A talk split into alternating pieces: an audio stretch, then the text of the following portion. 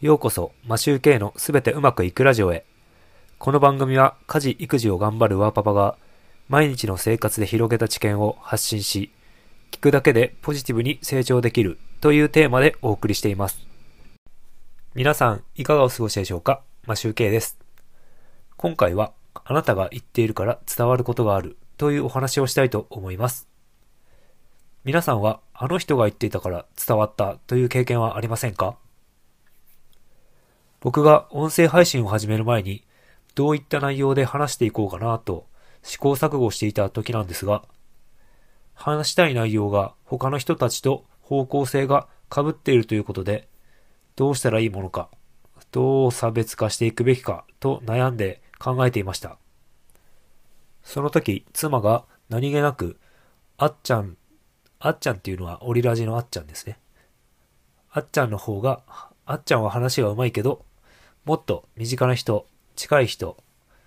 その方が声が伝わる場合もある。ということを言ってきました。その時、なるほどね、と思いました。正直、僕が音声配信で普段話していることは、他の人も同じようなことを発信している人が多いし、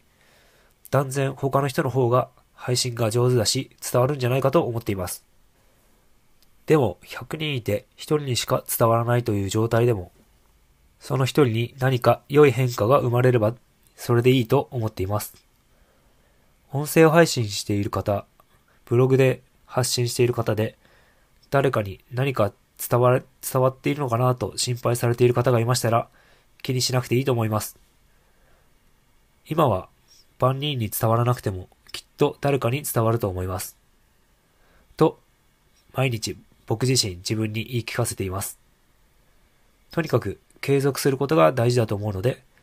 楽しんで続けていきましょう。今回はこれで終わりたいと思います。